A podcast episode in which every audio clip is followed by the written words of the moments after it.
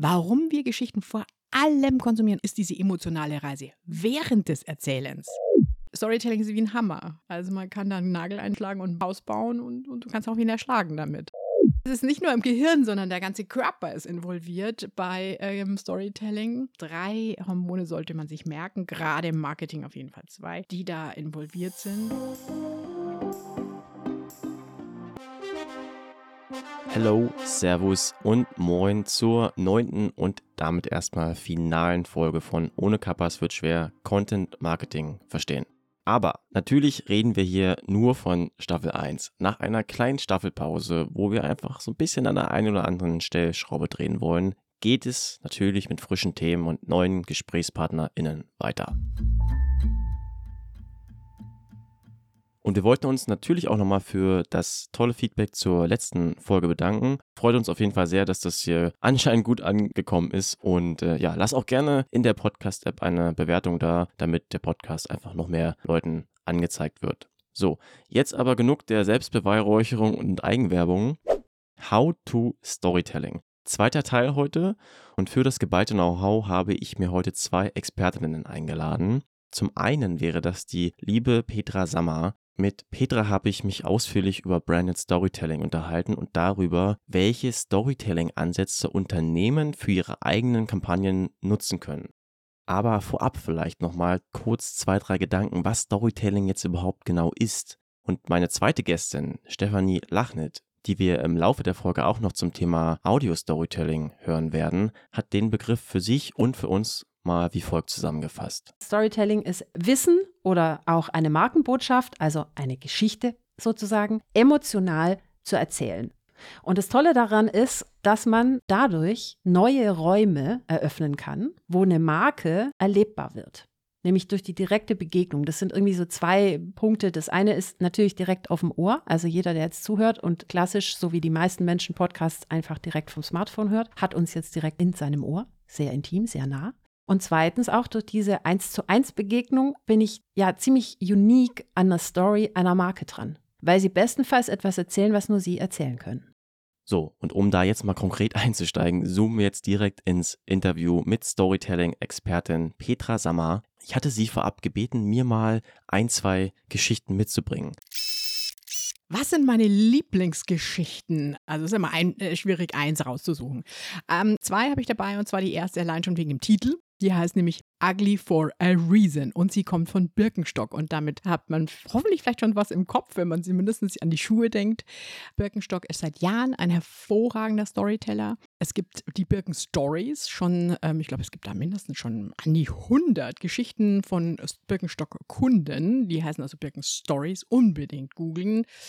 Aber ich möchte mich beziehen auf eine Storytelling-Kampagne, die im letzten Jahr gestartet ist und sie hat diesen großartigen Titel Ugly for a Reason, denn dieses dieses Unternehmen, diese Marke erklärt, warum die Schuhe eigentlich hässlich sind. Darf man vielleicht fast gar nicht sagen, aber sie sind natürlich nicht so schick wie manche Lifestyle-Marken, obwohl sie sich auch ganz großartiger Designer mittlerweile bedienen. Aber natürlich geht es ums Fußbett letztendlich und das erklären sie. Und das Schöne an dieser Storytelling-Kampagne ist, dass sie nicht nur das emotional und lebendig erzählen, sie benutzen alle Kanäle, die man sich vorstellen kann, alle Formate. Es gibt Infografiken, es gibt Interviews, es gibt Fotostories, es gibt drei wunderbare Filme in Kooperation mit der New York Times gemacht. Also das komplette Spektrum. Also wenn man sich wirklich eine schöne Storytelling-Kampagne anschauen soll, unbedingt Ugly for a Reason ansehen. Das zweite möchte ich noch erwähnen, weil jetzt gerade ganz viele ähm, Jubiläen da draußen so stattfinden. Viele Unternehmen werden 100, 150, so auch kontinental reifen. Und auch die machen eine Storytelling-Kampagne zu ihrem Jubiläum. Daran ist das Schöne, es ist ein so serielles Erzählen, wie man es von Netflix und so kennt. Also, die mhm, machen da mhm. eine ganze Serie und darin porträtieren sie meistens so im Duo Kunden und deren, ja, mein Gott, die Reifenverkäufer. Das klingt jetzt recht banal, aber wenn man mal rein äh, hört und sich das mal anschaut, das sind Videos, ganz ähm, fantastisch erzählt. Es macht äh, Spaß, dran zu bleiben. Klar, man muss im Thema sein, man muss sich ja auch sich interessieren für Continental. Aber es ist, finde ich, auch ein sehr schönes Beispiel, wie selbst so ein B2B-Unternehmen auch Geschichten erzählen kann. Ja, da sind wir eigentlich schon wieder voll im Thema mit drin, Corporate Storytelling. Da kommen wir gleich noch zu, was so vielleicht auch nochmal Ansätze sein können. Aber vorab wollte ich dich nochmal fragen, Petra, ob du dich noch an die Einschlafgeschichten von früher erinnern kannst. Klar, also hm, ich würde mal sagen, ich glaube, bei mir daheim gab es gar nicht so eine wirkliche gute Nacht-Einschlafgeschichte. Da gibt es, glaube ich, ja jetzt sogar richtige Serie. Nee, bei, uns, bei mir waren das schon Märchen, obwohl Märchen eigentlich recht aufregend sind. Mhm. Also ist es ja recht brutal, ähm, Märchen. Aber ähm, an die kann ich mich wirklich auch als Kind noch mal erinnern. Ich glaube, das da kann sich fast jeder, der damit also mal irgendwie Berührung kam, an erinnern. Das ist auch das Faszinierende. Märchen sind ein krasser und vor allem Exportschlager aus Deutschland. Gerade die Gebrüder Grimm, diese Volksmärchen, also Rotkäppchen vor allem, Aschenbrötel, Cinderella, äh, ganz, ganz, äh, ganz, ganzer Zweig bei Disney basiert auf diesem, auf diesem Märchen. Und was, was auch spannend ist, und das ist ja das, was wir beim Corporate Storytelling auch gern wieder immer nutzen. Man kann immer wieder und wieder fast das Gleiche nochmal erzählen, aber halt wie immer wieder neu. Also von Rotkäppchen oder Hänsel und Gretel wurde jetzt als Splatter-Movie auch äh, verfilmt. Also, äh, krass, welche Formen das annehmen kann. Also es Mhm. inspiriert, gute Geschichten inspirieren Künstler in diesem Fall immer wieder neu. Und das ist natürlich schon, was man sich vielleicht im Unternehmen auch mal ein bisschen ähm, vornehmen sollte, dass man einfach nicht nur die Standard-News, die man halt im, im Unternehmen hat, in schöne Geschichten packt, sondern so erzählt, dass sie inspirieren und dass es zumindest weitererzählt wird. Das ist also das Mindeste, was man da vielleicht erreichen sollte. Mhm. Ja, was ich mich in dem Zusammenhang auch gefragt habe mit der Einschlafgeschichte, wahrscheinlich kann sich ja wirklich jeder daran erinnern, ob man hier auch irgendwas ableiten kann äh, für jetzt äh, Marken, weil ich habe mir gedacht so, also einerseits hat das bei mir immer der Opa gemacht und äh, klar, der ist ja eine Sympathieperson oder eine Person aus dem Leben im Mhm. engeren Kreis gewesen und ich weiß auch zum Beispiel von kleineren anderen Kindern, die wollen dann immer von einer ganz bestimmten Person das sozusagen erzählt bekommen haben und bloß kann von keiner anderen. Mhm. So kenne ich das. Mhm. Und da habe ich mich gefragt, ob so dieses, ob diese Faktoren, so Sympathien, Vertrauen zum Geschichtenerzähler oder zur Erzählerin, was ja dann letztendlich ja irgendwo auch das Unternehmen sein kann, ob das da irgendwie ein relevanter Faktor ist. Was hast du da vielleicht so, Hm. äh, weißt du, in deiner Erfahrung? Guter Äh, Aspekt. Ja, genau. Aber anders. Und vor allem, wie erreicht man das? Weil ich kann mir vorstellen, das hat man ja jetzt nicht kurzfristig sozusagen, das Vertrauen muss man sich ja irgendwie erarbeiten, dann noch Ja. nicht. Ja, aber das Vertrauen ist nicht in, dass diese Person so integer ist, was ich jetzt bei deinem Opa annehme, sondern es ist ein guter Sch- Geschichtenerzähler gewesen und deswegen wolltest du das immer wieder von ihm erzählt hören und nicht von jemand anders. Gerade ähm, äh, Kinder, also solange sie noch nicht lesen können, wollen Mhm. ja wirklich, dass es immer gleich ist. Also sogar auch textlich. Also die, Ja. da, wenn man mal einmal mit einem Wort abweicht, dann sofort Fehler. Ja, Und, genau. und, und das, das, das kennen wir auch ein bisschen als Erwachsene, wo wir schauen nochmal Titanic, so den Film an, wo ich denke so, warum? Weil, also ich meine, Eisbergschiff, wir wissen, Katastrophe, es werden alle sterben und, und er wird von dieser Tür rutschen. Ähm, James Cameron, glaube ich, musste sich jetzt ja nochmal der Frage stellen, warum haben die nicht, warum hat nicht er auch überlebt? Mhm. Und Oder die- hätten sie überleben können, nicht? Ja, Oder die Tür hätte doch beide getragen. Und dann glaube ich, glaube, es hat sogar Physiker gebeten, das nochmal auszurechnen. Irre. Okay, also Ja. wir kennen doch eigentlich die Ende, das Ende einer Geschichte. Warum wollen wir das nochmal? Und genau so nochmal. Wir schauen uns den Film nochmal an. Und bei Neuverfilmungen ist immer so, also, ähm, und, und da kommen wir jetzt äh, noch zu dem Aspekt. Und der hat ein bisschen was mit dem Thema Vertrauen zu tun. Da hast du schon recht. Vor allem aber in Verlässlichkeit. Also ich weiß zuverlässig, der oder die Person erzählt er mir eine tolle Geschichte, ist ein super Geschichtenerzähler, weil, wenn wir Geschichten hören, und jetzt kommt ein ganz großer Unterschied zum klassischen Marketing, da geht es ja immer um Schluss. Beim klassischen Marketing geht es ums Verkaufen. Hinten muss irgendwie ein tolles Produkt rauskommen. Beim Geschichtenerzählen geht es meist gar nicht so sehr ums Ende. Wenn wir Pixar, die ganzen Trickfilme, die, also diese wunderbaren Kinder, Ki- sind auch Erwachsenenfilme von Pixar oder Disney, hey, wir wissen, da ist ein Happy End. Also wir, wir wissen, sie, sie werden zusammenkommen. Warum wir Geschichten vor allem konsumieren und vor allem großartig finden, ist diese emotionale Reise während des Erzählens. Mhm. Und dein Opa hat es super gemacht. Er hat immer wieder dafür gesorgt, dass du die gleiche emotionale Achterbahnfahrt, gruselig, spannend, das hat er immer wieder so erzählen können, dass es spannend ist. Und das ist jetzt, wenn wir jetzt nochmal an Marketing oder auch Unternehmenskommunikation denken, komplett anders.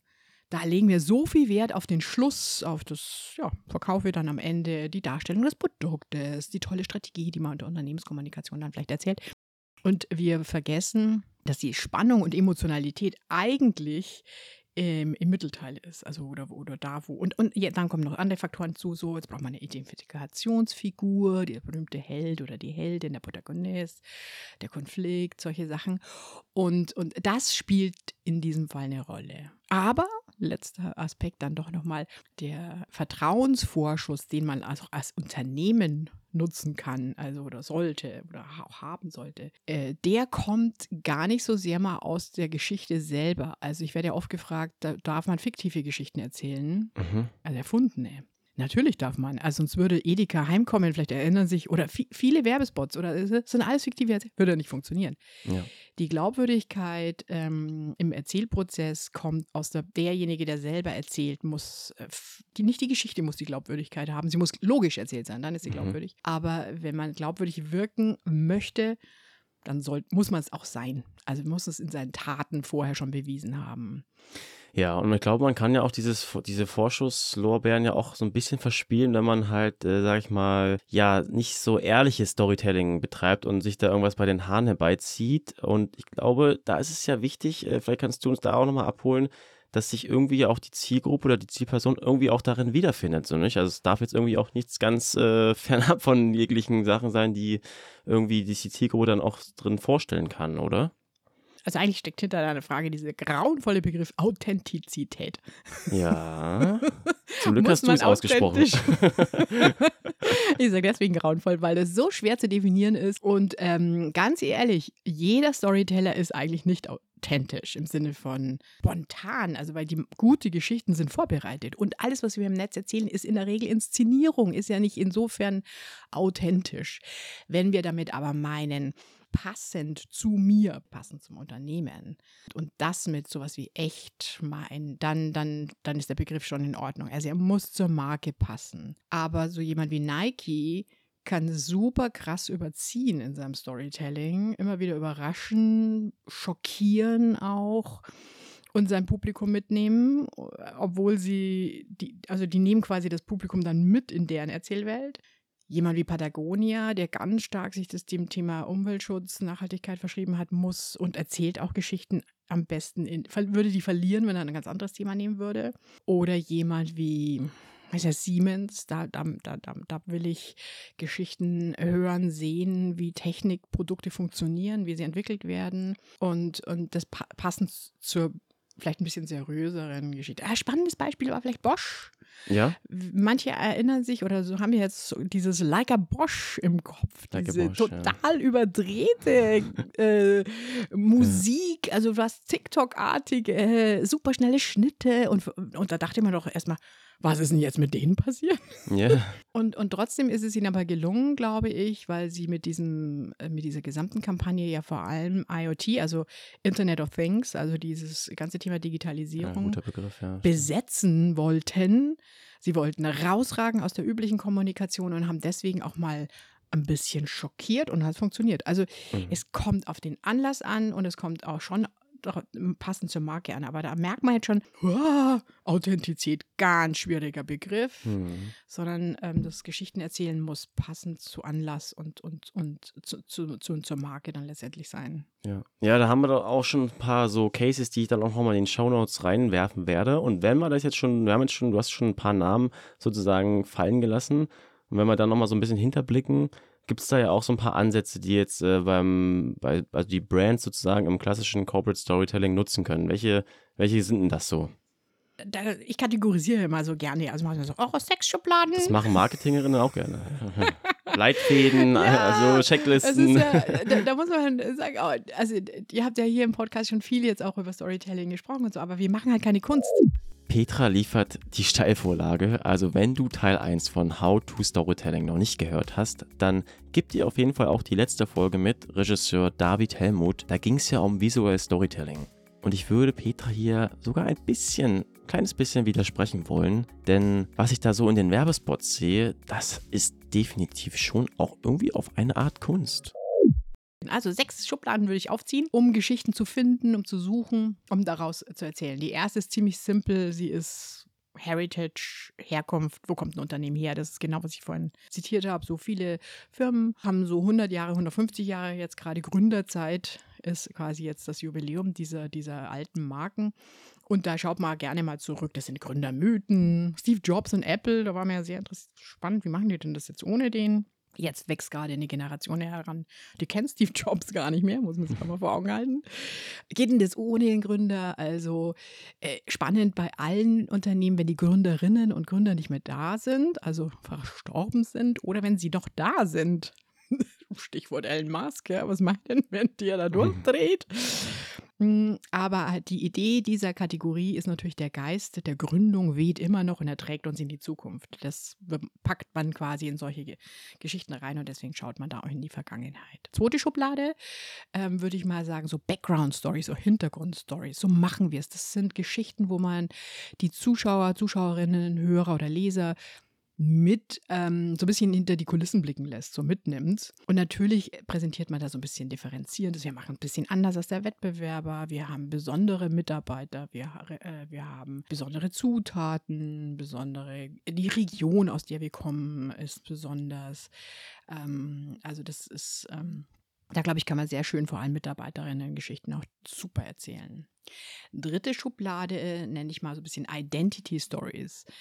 Ähm, die die, die, die große Kraft von Geschichten ist ja, dass sie uns Identität geben, so dass wir, also Gruppen definieren sich ja zum Teil über Geschichten. Mhm. Ähm, ganze Nationen haben irgendwie auch immer so, so einen nationalen Geschichtenschatz. So, mhm. da, da, da, gehört in Deutschland auf jeden Fall können da die Märchen oder zum Beispiel auch alles um, rund um den Wald, der deutsche Wald. Ähm, aber natürlich auch, natürlich auch die, die, die Historie, aber nicht nur die, sondern so Grundideen, die dann zu Gruppen gehören. Und diese Identity, die definiert sich in Firmen und beim Marken über Markenkern, über Werte und ähm, da lassen sich wunderbare Geschichten erzählen. Also Mars hat es zum Beispiel mit einer ganz tollen ähm, Wertekampagne. Bei denen heißen die Principles. Also zum Beispiel ein Principle beim Mars, also diese Lebensmittelfamilienunternehmen in den USA. Mutuality, also Gegenseitigkeit. Also, und, und das sind alles so abstrakte Begriffe. Und äh, zu jedem dieser Principles, zu dieser abstrakten, haben die halt einen eine Beispielgeschichte erzählt und sagt, ah, schau, das verstehen wir unter Mutuality oder Gegenseitigkeit. Mhm. War eine Geschichte über Ah, ja, interessant auch. Fällt mir jetzt gerade ein, über den russischen Markt. Puh, der ist ja jetzt komplett weg. Aber damals, in guten alten Zeiten, haben die im Grunde mit ihrem ähm, russischen, ähm, also mit einem Großhändler in Moskau, super vertrauensvoll zusammengearbeitet. Sowas, solche Beispiele-Erzählungen. Mhm. Das ist bei Identity Stories ja. gemeint. Und das waren jetzt drei Schubladen, die man von innen herausfinden kann. Also brauche ich mir nicht mal vor die Haustür gehen, sondern ich kann sie innen drin finden. Heritage, Zutaten, Identity. Und dann gibt es noch drei andere Schubladen von außen. Der erste ist auch ein bisschen Klassiker, Kundencases. Also wie wirken wir auf Kunden? Ähm, das ist auch ähm, Beispiel jetzt Continental, was ich gesagt habe, oder diese ganzen Birken-Stories. Da geht es immer mehr um die Kunden. Also da werden vor allem ja Leute porträtiert, wo du nicht davon ausgehst, dass die Birkenstock-Schuhe haben. Zum Beispiel eine Ballerina, ein Eventmanager in Dubai. Und genau das ist das Prinzip auch, dass man so überrascht wird durch diese Abends sind, also die wollen dann surprisen so ein bisschen. Genau. Weil ich denke mir da immer so bei so Kunden-Stories so, das kann auch schnell so wieder ein bisschen aufgesetzt wirken, nicht? Absolut. Äh, ist auch, es ist, die große Kunst bei Kundenstories ist, eine wirkliche Hommage an den Kunden hinzukriegen und mhm. nicht durch die Blume doch wieder nur für mein Produkt zu werben. Ja. Stichwort ähm, ähm, äh, Birkenstories. Da kommt immer nur ganz am Schluss ein kleiner Hinweis, warum der oder diejenige Birkenstock-Schuhe äh, ah, okay. trägt. Oder er sagt dann, ich, wenn ich mir einen Wunsch hätte für Birkenstock, dann würde ich mir, einer sagt ja dann, dann hätte ich gerne einen Birkenstock-Schuh mit einer Stahlkappe. Das war jetzt die fünfte Schublade. Nee, die vierte. Die fünfte kommt jetzt. Die fünfte sind Inside Stories. Das ist jetzt auch so ein tolles Wort aus der Werbung. Insights sind immer so eine Erkenntnis, so eine menschlich allgemein, also ganz blödes Wort, ähm, weil man es ins Deutsche fast nicht übersetzen kann. Ich erkläre es gerne mit zwei Vergleichen. Erster Vergleich, wenn man den Fisch sagt, er schwimmt in Wasser. Dann ist es ein Insight für den Fisch. Also so eine Selbstverständlichkeit. Und Fisch sagt, ah, ach richtig, das ist ja Wasser um mich herum. Oder anderes Beispiel, vielleicht lernt man es an dem, ähm, es gibt Marktbeobachtungen, die, die, die, die kann nachweisen, dass Katzen, Hundebesitzer in der Regel zweimal am Tag ähm, die Haustiere füttern. Meistens, und das ist auch eine Beobachtung, morgens und abends. Aus Storytelling-Sicht könnte man jetzt da schon nett abends und kennt man ja so Schieber, hm, dann legen die da das Pizzasieschen drauf. ich habe keine Katze, ich weiß nicht, ob man es wirklich macht. Es ist aber noch kein Insight. Das sind alles nur Marktbeobachtungen. Ja. Insights sind, wenn man herausfindet, ähm, und das hat man wohl, dass die ähm, Haustierbesitzer das deswegen machen, weil sie nämlich ein schlechtes Gewissen haben, wenn sie vor denen essen und die Tiere kriegen nichts ab. Hm. So, und jetzt habe ich aber plötzlich so eine kleine Erkenntnis, so, uh, Mensch-Tier-Beziehung und da lassen sich viel tollere Geschichten drumherum ähm, Mhm. erzählen. Und das hat jetzt ureigens nichts mit dem sogenannten USP oder was besonders von dem Produkt zu tun. Das kann ja jeder erzählen. Aber wenn ich mal so ein Insight gefunden habe, Beispiel, darf, naja, Schönheit kommt von innen, ist nichts Besonderes. Aber wenn ich mich da voll drauf committe und Mhm. alles, was ich kommuniziere und erzähle, drum das drum mache, dann kann ich das own, also besitzen. Dann, dann, dann, dann, bin, dann kann ich meine Marke genau da positionieren und kann natürlich tolle Sachen erzählen. Bin ja weit weg von der klassischen, wir beschreiben jetzt mal, wie eine Seife funktioniert oder das ist ja das Problem von sowas wie DAF. Ne? Kosmetik hat, kann der, braucht ja gar nicht viel erklären. Und dann haben wir noch eine letzte Kategorie und die ist ähm, eine derzeit sehr diskutierte und, und genutzte, das sind so Purpose- oder Zeitgeist-Stories, dass ich im Grunde Themen, die in der Öffentlichkeit gerade hot sind, ähm, dass ich mich da drauf springe und dass ich die Mhm. nutze. Das sind Gender-Themen. Natürlich auch sowas wie mh, Klima. Also wer, wer das einfach nur so, so draufspringt, da sind wir schnell beim Greenwashing, da merkt man das recht schnell. Aber es gibt ganz viele andere Themen da draußen in der Öffentlichkeit, auf die man sich stürzen kann und sollte und drumherum seine, seine Marke mit, mit Erzählungen drumherum verknüpfen. Hm. Also ich nenne es nochmal die sechs. Heritage, also Herkunft. Nummer zwei ist Background. Wie machen wir es?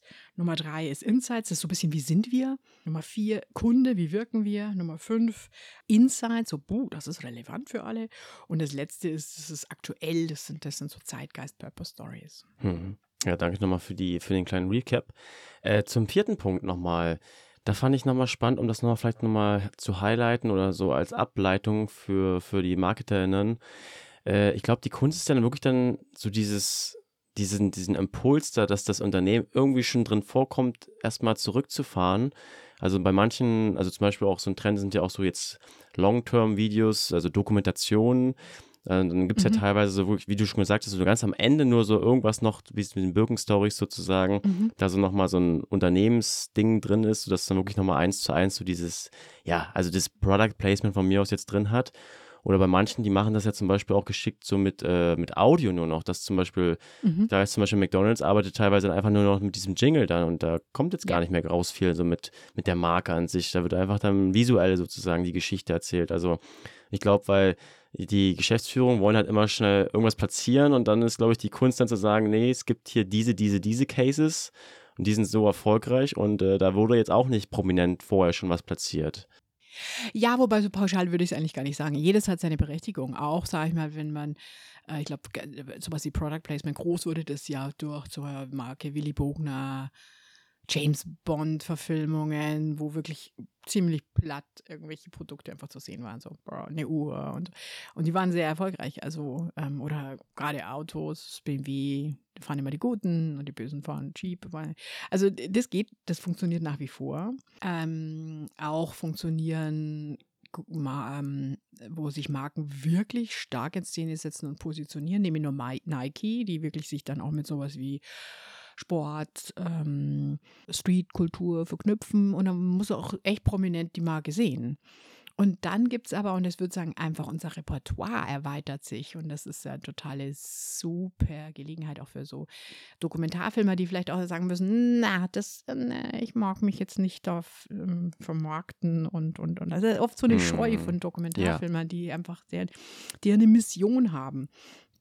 Aber es gibt äh, Marken, die auch eine haben und die sehr ehrlich auch es meinen und wo man gute Verknüpfungen schaffen kann. Ich nenne mal ein Beispiel. Ähm, B5 ist ein Dokumentarfilm, den Johnson Johnson Healthcare-Unternehmen gemacht hat. Und zwar ist es ein Film über die ersten AIDS-Patienten in den 80ern in San Francisco, wo ähm, Pfleger und Krankenschwestern sich um diese ähm, Kranken gekümmert hat und man nicht wusste, was ist das für eine Krankheit. Und eigentlich äh, damals hatte man Angst, dass man die anfasst, dass das, dass das ansteckend ist. Und mhm. diese Pflegenden, also Pfleger und Krankenschwestern, mussten die aber anfassen und hatten damit damals auch den Mut, es zu tun. Und äh, dazu muss man wissen, dass Johnson Johnson ähm, ein Großteil seiner Produkte, da ist die Zielgruppe Krankenschwestern und Pfleger. Und als Hommage auch an die, dass, wie, wie, wie mutig dieser Beruf ist, nicht nur wie anstrengend, sondern auch wie, wie stark man da committed sein muss. Mhm. Dafür haben sie diesen Dokumentarfilm unterstützt, so nenne ich es jetzt mal, weil er wurde nämlich von Dokumentarfilmern eigentlich erstmal klassisch produziert, aber sie haben das eben finanziert. Ohne diese Finanzierung wäre dieser Film nie zustande gekommen. Haben daraus sehr schöne Presseveranstaltungen gemacht, haben die Pfleger von damals und die Krankenschwester von damals zum Teil eingeladen, die ja heute jetzt schon ältere Herrschaften sind. Natürlich Tränen in den Augen hatten, dass sie für diese Zeit damals jetzt nochmal Ehre, also dass ihnen diese, hm. diese Anerkennung zuteil wird. Ähm, ich glaube, es gab einen Patienten, der auch es bis heute geschafft hat, weil damals war, waren diese äh, Medikamente ja noch nicht zur Verfügung. Ähm, heute sieht es ja ein bisschen besser aus oder viel besser aus. Aber das ist jetzt so ein, so ein äh, Glücksfall oder nicht nur Glücksfall, sondern ein strategisch gut geplantes Thema, wo man dann so ein Produkt oder wo es nicht um Produkte geht, wo man so ein Thema einfach besetzt und am Schluss, ganz am Ende dieses, glaube ich, ein 100-minütiger Film, kommt im Grunde nur sponsored oder promoted oder nur noch ein Satz bei Johnson Johnson. Also das klassische Brand Storytelling, so nennt man mhm. sowas ja, haben sie sogar ins Kino gebracht, ist noch eine zusätzliche Variante. Mhm. Ich kann nur an alle Dokumentarfilme da draußen sagen, öffnet euch dem. Ich verstehe schon, dass wenn man aus der Kunst und aus dem Journalismus kommt, dass man da kritisch ist gegenüber Marken aber es, es verändert sich viel im Marketing und man, man hat, glaube ich, auf Markenseite in vielen Unternehmen, großen Unternehmen verstanden, dass man ähm, sich da zurücknehmen muss und dann muss man auch ernsthaft das Thema vorantreiben und dafür einstehen und dann kann es eine sehr gute Kooperation werden. So, bevor wir gleich nochmal darauf schauen, was Storytelling mit Persuasionsforschung und Hormonen zu tun hat und wo sich Petra Inspiration für neue Geschichten holt, zoomen wir auch nochmal in die Nische des Audio-Storytellings. Jetzt haben wir ja sechs Ansätze für Geschichten kennengelernt und was wir ja auch wissen ist, dass man irgendwie authentisch sein muss, um die Zielgruppe abzuholen.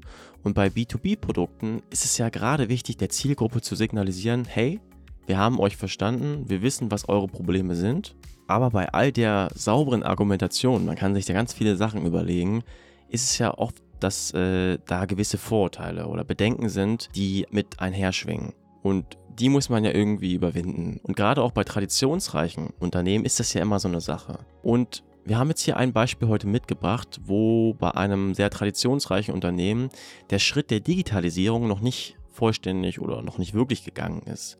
Und die große Frage ist jetzt, wie überzeugt man die Menschen, die dort arbeiten, davon, genau das zu tun, weil es hat ja bisher immer alles funktioniert. Und dafür habe ich einen spannenden Case mitgebracht. Es geht um den Corporate Podcast Stadtwerke Luxhausen. Und um das so ein bisschen aufzudröseln, hören wir gleich Stefanie Lachnet.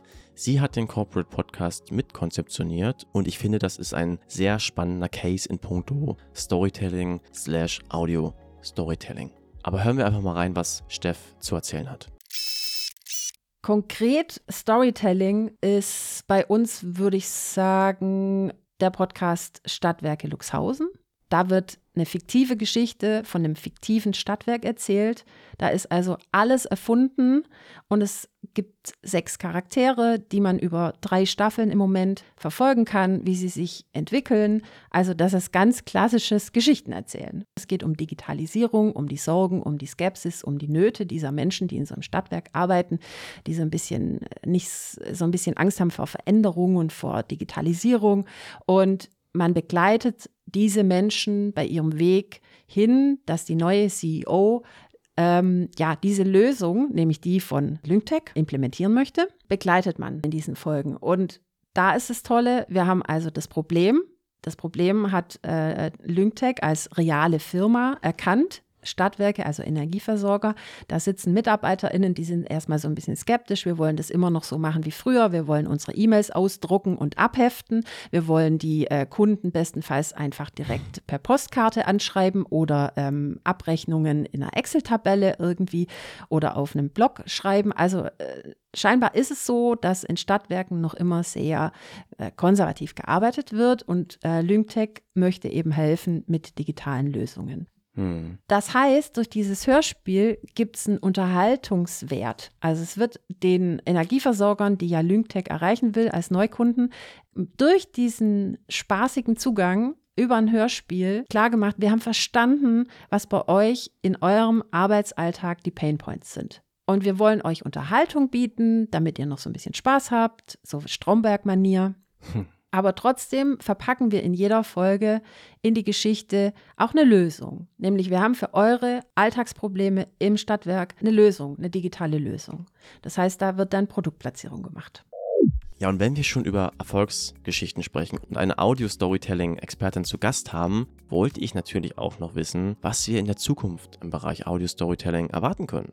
Welche Formate fehlen ihr noch und welche Ansätze könnten für Firmen spannend sein, auditiv unique Geschichten zu erzählen? Man merkt, dass sehr viel in, ähm, im Moment in Richtung Recruiting geht. Also nicht nur bei Podcasts, sondern grundsätzlich, dass eben viele Unternehmen händeringend nach Fachleuten oder überhaupt auch Azubis suchen. Und dafür ist so ein Podcast eben auch eine gute Sache. Das heißt, ähm, Recruiting und zwar finde ich da immer so eine total einfache, gute Lösung, dann auch die Mitarbeitenden selber dort sprechen zu lassen. Also am besten erzählt doch der, der dort schon arbeitet. Und du kriegst hm. sofort mit, wie klingen die, sind die sympathisch, was bringen die für ein Know-how mit, ähm, wie reden die miteinander. Also du kriegst dann als mit neuer potenzieller Mitarbeitender schon gleich irgendwie so ein Gefühl dafür, ob du da Bock hast, da auch zu arbeiten. Und da gibt es zwei Podcasts, die ich da sehr bezeichnend finde, weil die das gut machen. Das sind ganz klassische Talks. Also es ist nicht alles schlecht, wo einfach sich zwei Leute mit Mikrofon treffen. Das ist der O-Ton von Otto. Der ist jetzt im Juni in der 164. Folge rausgekommen. Das heißt, die haben noch immer was zu erzählen. Und äh, der von McKinsey, da habe ich äh, kurz nachgeschaut, der ist bis 2021 gelaufen. Der heißt Erlebe McKinsey. Und auch da trifft einfach ein Mitarbeiter mit Mikrofon einen Kollegen oder eine Kollegin mit Mikrofon. Und trotzdem ist es total spannend, das zu hören. Und man erfährt so viel über dieses äh, Unternehmen, sowohl als Neukunde vielleicht, vielleicht für McKinsey, aber auch zum Recruiting. Das wäre eins. Recruiting, Audio ist das Ding. Ich könnte mir aber auch und ich würde mir wünschen, dass man auch Formate aufbricht, dass wir auch genauso bei Corporate mal über Comedies nachdenken, über Gaming-Shows, über Quiz-Shows, dass wir da auch drüber nachdenken, über Audio ist mehr als ein Podcast. Audio kann auch in Smart Speaker kommen. Audio kann auch 3D sein noch was, was ich mir auch wünschen würde, ist viel mehr arbeiten mit Sound. Man muss nicht immer nur mit Stimme arbeiten. Also allein hier, du hörst jetzt schon die Blätter rascheln, dann mache ich jetzt hier mal kurz den Kuli an und aus. Also es, ich finde halt Audio, da kann man so viel durch Geräusche, durch Effekte, durch Musiken bei Menschen erreichen. Und ich könnte mir zum Beispiel sowas vorstellen, dass ein Kommunikationsanbieter ähm, sich vorstellen könnte, Audioerlebnisse zu kreieren, also über Akustik, weil da geht es ja auch um Kommunikation. Zum mhm. Beispiel über überraschende Zugänge, zum Beispiel über, wie kommunizieren zum Beispiel Käfer. Könntest du äh, recherchieren, äh, was machen Zikaden, warum kommunizieren die mit Flügelschlag, wie klingt das? Da kannst du so tolle Sachen erzählen. Ähm, und das ist auch Kommunikation. Einfach so weiterdrehst, so ein bisschen überraschende Zugänge zu Themen zu finden, die aber trotzdem im Überbegriff mit dem eigentlichen Markenthema zu tun haben. Yep. Apropos Überraschungspakete, wir haben ja in der letzten Folge gelernt, dass Geschichten durchaus auch mal surprisen dürfen und auch sollen. Und deshalb an dieser Stelle schon mal vielen Dank an Stefanie für diese Insights zum Thema Audio Storytelling. Und jetzt machen wir nochmal einen gedanklichen Schwenk und zoomen nochmal so ein bisschen raus zu dem Oberthema Storytelling. Und da hat uns Petra, die wir erst gehört haben, nochmal ein paar spannende Sachen mitgebracht. Und es ging ja hier, ich hatte das schon erst angeteasert eingangs, um Hormone und Persuasionsforschung. Ja, ich würde sagen, hören wir jetzt einfach mal rein. wenn wir kommunizieren, dann ist es ja sowieso immer Persuasion, daher auch Persuasionsforschung. Also wenn man, man überlegt sich ja auch wissenschaftlich, übrigens auch mit Neurowissenschaften, also hm, guck mal so ins Hirn eben, wie kann man andere Menschen überzeugen? Und äh, wir haben da eigentlich zwei Möglichkeiten, ja nur rational mit Argumenten und Fakten und Daten und, und emotional eben mit Gefühle wecken und das sind in der Regel dann Geschichten. Und ähm, nicht nur Marketing schaut sich das an, natürlich schaut sich das Politik an. Das ganze Thema Populismus spielt da rein. Ja, warum, äh, warum sind denn auch Verschwörungstheorien so erfolgreich? Das ist ja alles recht gruselig, aber es sind, man muss sagen, verdammt gute Geschichten. Das ist ganz schlimm. Storytelling ist wie ein Hammer. Also man kann da einen Nagel einschlagen und ein Haus bauen und, und du kannst auch ihn erschlagen damit. Also, aber man sieht immer doch, ähm, dass Storytelling-Geschichten haben einen Vorteil gegenüber rationaler Kommunikation. Das liegt eben daran, wie sie wirken. Sie wirken eben nicht nur in die sogenannten linken Gehirnhälfte, in dieser rationalen Seite, auch da, wo wir halt Sprache verstehen und verarbeiten, sondern sie wirkt im ganzen Gehirn. Das haben die nachgewiesen, diese Neurowissenschaftler. Vor allem, weil wir auch das miterleben sozusagen. Das ist genau das, was bei der Gute Nachtgeschichte passiert. Ja, also wir, wir sind in der hm. Szene drin. Wir, wir, wir sehen keine Ahnung, den Prinzen über die Rosenhecke klettern. Wenn jemand nämlich zum Beispiel sagt, ähm, sie riecht eine Rose, dann, dann leuchten genau die Areale auf in unserem Gehirn, nicht nur, wo wir das sprachlich verarbeiten, sondern wo wir auch, wenn wir wirklich eine Rose riechen würden, mhm. das leuchtet auch auf. Und deswegen ist auch die rechte Gehirnhälfte, diese mit den Gefühlen und Schmerzen und, und, und, und allen mhm. Sinnen mit äh, involviert und deswegen merken wir uns Geschichten. Angeblich 20 Mal mehr wie, wie Fakten und Daten. Ist es dann noch wichtig bei der Umsetzung, dass man jetzt sagt, äh, dass man dann auch genau beschreibt oder ist es dann egal? Es reicht dann sozusagen, dass man diese Rose quasi reinbekommt mhm. und dann wird das schon quasi sozusagen aktiviert. Also da muss jetzt nicht noch mit blumigen Adjektiven beschrieben werden, was da genau passiert. Ah, ich wünschte, ich könnte äh, so ein ganz einfaches Rezept nennen, weil es ist beides. Also man, äh, oder andersrum, ähm, ähm, äh, für alle Zuhörer, die aus Unternehmen und Marken kommen, bitte nicht schmalzig steckesten, bitte nicht noch Adjektive, bitte nicht noch ja. dicker auftragen, dann wird es einfach peinlich. Nicht ja. kitschig werden, äh, weil die Emotion äh, so wie du es sagst, die entsteht eben nicht aus der Wortwahl, hm, wobei die Wortwahl sollte natürlich schon Bilder aufmachen und Alltagssprache sein und nicht strategische Sprache. Aber allzu sehr glauben wir ja, die, die Emotion kommt entweder aus dem Dickauftragen oder am Schluss aus, juhu, wir haben ein tolles Produkt. Also ich habe lange Jahre für Burger King gearbeitet und da gab es ja fast jedes Jahr gab es halt so einen Tex-Mex-Whopper. Ne? Und, und dann das, das Produktteam hatte ewig dran gearbeitet, eine tolle neue Barbecue-Soße und man war so stolz drauf und hat äh, vertraute darauf, dass die Emotion im Storytelling kommt, hurra, ein neuer Whopper kommt auf den Markt. Und ich gesagt, na, aber den hat, wir hatten doch letztes Jahr schon. und und dieses, das Missverständnis im Marketing, dass die Emotionen nur eben aus da hinten, hurra, wir haben eine Lösung, sondern mhm. sie kommt aus der Beschreibung selbst, dem Mitgehen der Empathie eben, sich vor Augen zu halten, ah, da ist eine Rose und ich rieche sie und diesem, diesem, wie ich sage, in der Mitte dem Erzählen. Aber du wolltest ja noch was zu Hormonen wissen. Gerne. Ja, da ist ja auch irgendwas los, wenn man irgendwie Geschichten hört. Eben, es ist nicht nur im Gehirn, sondern der ganze Körper ist involviert bei ähm, Storytelling. Das kennen wir aus dem Kino, da schwitzen wir auch mal die Hände oder, oder, oder erschrecken oder also wir, wir, wir registrieren Geschichten komplett und immersiv, umso besser natürlich. Deswegen, ah, diese VA-Brille ist schon cool. Aber es ist halt doof, dass ich diese Brille brauche. Mhm. Aber es, dieses körperliche Gefühl geht auch beim Lesen einer Story. Drei, würde ich mal sagen, so drei Hormone sollte man sich merken, gerade im Marketing auf jeden Fall zwei die da involviert sind. Das ist einmal Cortisol, das ist ein Stresshormon. Klingt jetzt erstmal negativ, aber ähm, das ist immer dann ausgeschüttet, wenn wir aufmerksam sind, wenn wir neugierig sind, wenn wir achtsam sind. Das heißt, äh, das ist auch mit der Grund, warum man sagt, ach, wir brauchen im Storytelling irgendein Problem, einen Konflikt. Mhm. Ah, okay, verstehe. Irgendwo mhm. muss ja mal hingucken. Es muss ja spannend werden. Ich muss ja mal so, wow, huch, was ist denn hier passiert? Jemand muss so richtig schön in der Scheiße stecken, wie aufs gut Deutsch. ja. Robert McKee ist ja, wird da gerne zitiert, das ist ja äh, so ein ähm, Coach für Drehbuchautoren, angeblich in 60, 70 Oscar-Gewinner auf dem sein Coaching zurück in LA. Und der, der haut vor allem tolle Zitate raus. Und ein Zitat ist: Good stories come from the dark side. Ja, also Mhm. ne, deswegen wir brauchen wir das. So, Cortisol.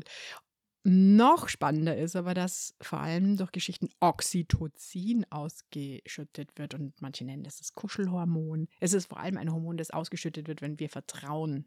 Zwischen alten Ehepaaren sollte ein hohes Oxytocin-Level herrschen. Oder Ähm, zwischen Opa und Enkel. Ganz genau. Absolut. Aber halt auch zwischen Verkäufer und Käufer wäre cool.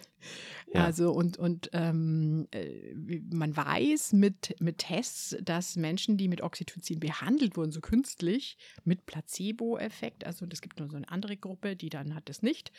Ähm, und wenn man denen so virtuell Geld in die Hand gibt und die sollen es an, anlegen, es gibt so Wirtschaftssimulationen, konnte man nachweisen, dass angeblich Menschen mit Oxytocin, also die dann wurde es gesprüht, vertrauensseliger mit dem Geld umgingen. So, jetzt könnte man sagen, hm, Autoverkäufer, wo auch immer, sprüht gerne hier mal den Showroom aus mit Oxytocin, legt den Vertrag hin, unterschreiben Sie hier. Schön wär's. Hm, Man kann Oxytocin nicht einfach so kaufen. Es ist, ähm, wenn man gezielt Oxytocin ausschütten möchte und ein Vertrauen mit deinem Gegenüber aufbauen möchte, sollte man eine Geschichte erzählen, da weiß man es definitiv. Und letztes Hormon, eins, eins habe ich, drei habe ich ja gesagt, sind Mhm. letztes Hormon, ähm, Dopamin natürlich. Glückshormon, Mhm. ja, wenn es dann aufgeht. Und, und das ist ja dann in der Regel, im Marketing erzählen wir meistens ja Geschichten mit Happy End. Das Ja. am Schluss geht's gut aus. Ja. ja, gut, das war ja echt schon mal viele Informationen, Petra. Ich habe noch zwei kleine Fragen hier und zwar, jetzt hast du eigentlich schon ganz viele Beispiele genannt, aber um das, und man sagt ja auch immer so schön auf Englisch, Repetition is a mother of skill. Deswegen, vielleicht ist das nochmal eine Wiederholung jetzt an der Stelle, aber welche Storytelling-Kampagnen würdest du hier nochmal jetzt von Brands, die das halt sehr, sehr gut umgesetzt haben, ähm, empfehlen wollen? Ähm, ich würde auf jeden Fall allen raten, sich das Storytelling von Patagonia anzuschauen. Ohnehin anzuschauen, was Patagonia macht. Es ist äh, das ähm, Unternehmen, das am weitesten, am konsequentesten das Thema Nachhaltigkeit ähm, da einsteigt und sich dafür committet. Aber das soll an dieser Stelle jetzt gar nicht so eine Rolle spielen. Wie, welche Geschichten sie da drumherum erzählen und es trotzdem zusätzlich aber auch noch wunderbar mit ihren Produkten verknüpfen. Das ist einfach fantastisch. Also es gibt äh, zum Beispiel eine, eine, eine wunderbare Geschichte einer ähm, Deep Diverin, also die so auch Apnoe-Tauchen macht und ähm, von, von Patagonia gibt es da diese, gibt es die Neoprenanzüge. Die wird Mutter und sie hat Angst, ähm, was macht die Mutterschaft so mit ihrem Beruf, also als, als, als Sportlerin, wird sich das, wird sich ihr Hm. Verhältnis zum Meer ändern. Und sie besucht ähm, eine Gruppe von Menschen in Südkorea, ein, ist glaube ich sogar auch, ein, ein, ein, ein, ein Stamm, also sind, sind, sind äh, mittlerweile ältere Damen, die alle schon Kinder bekommen haben, die regelmäßig Deep Diven und Mhm. Muscheln sammeln. Also es ist ein sehr, sehr traditionelles Handwerk, dessen die nachgehen und die besucht sie und mit denen unterhält sie sich erstens über den Sport, bei denen ist es der Beruf, ähm, übers Meer und übers Mutterwerden und diese Kombis und solche Sachen zu finden, fantastisch. Also Hm. kann ich nur sehr, sehr empfehlen. Und den zweiten großen Storyteller, den ich hier nennen möchte, ist, ähm, ist die, die ähm, Destination Tirol. Also die Kampagne heißt Visit Tirol. Mhm. Es ist nämlich, glaube ich, gar nicht so leicht über eine Destination, es klingt leicht, über eine Destination Geschichten zu erzählen, weil man braucht ja bloß rausgehen und die Leute da abfilmen. Dem ist aber nicht so, weil, und äh, Tirol macht das ganz fantastisch, man muss nämlich auch den Leuten gerecht werden. Man muss ja hier eine Region nicht nur abbilden, wie vielleicht ähm, Besucher sie gerne hätten, sondern man muss auch das einfangen, dass sich die, die porträtiert werden über die Geschichte, auch wiedererkennen und sagen, Mhm. das sind wir auch so. Und gleichzeitig, und das finde ich das Herausragende bei Tirol, sich in irgendeiner Form auch differenzieren. Denn am Markt da draußen müssen sie sich unterscheiden von Bayern, von Südtirolern, von anderen österreichischen Regionen Mhm. ähm, und, und da so seinen ganz eigenen Erzählstil zu finden. Und das ist denen gelungen. Und das machen sie toll mit Magazinen, Webseiten, mittlerweile auch ganz entzückend mit einer TikTok-Kampagne. Visit Tirol, gerne deren Storytelling Ja. auch anschauen. Ja, das machen wir. Das loggen wir ein.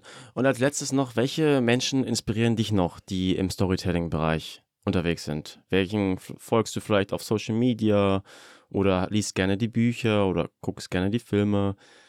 Was fällt dir da ein? Also Bücher möchte ich mal ähm, zwei oder sogar drei empfehlen. Und zwar mh, hm, natürlich, klar, Robert McKee ist natürlich schon super, wenn man sich das durchliest, aber es sind uh, mhm. tausend Seiten. Das Buch heißt Story. Oh. Ich weiß auch nicht, ob wirklich alle Drehbuch schreiben wollen. aber wer in der Unternehmenskommunikation ähm, tätig ist, sollte sich unbedingt von Stephen Denning ähm, Leaders Guide to Storytelling anschauen. Da geht es nämlich darum, wie Führungskräfte mit Stories umgehen. Mhm. Dazu gibt es auch ein fantastisches Buch von Nancy Duarte, auch ein toller TED-Talk. Ähm, das Buch heißt Resonate. Äh, sie analysiert tolle Reden und äh, wie Redner Geschichten quasi einbinden in Präsentationen. Spannend. Mm, mhm. Jonathan Gottschall natürlich. Ähm, ähm, The Storytelling Animal ist wirklich ein Klassiker, muss man gelesen haben.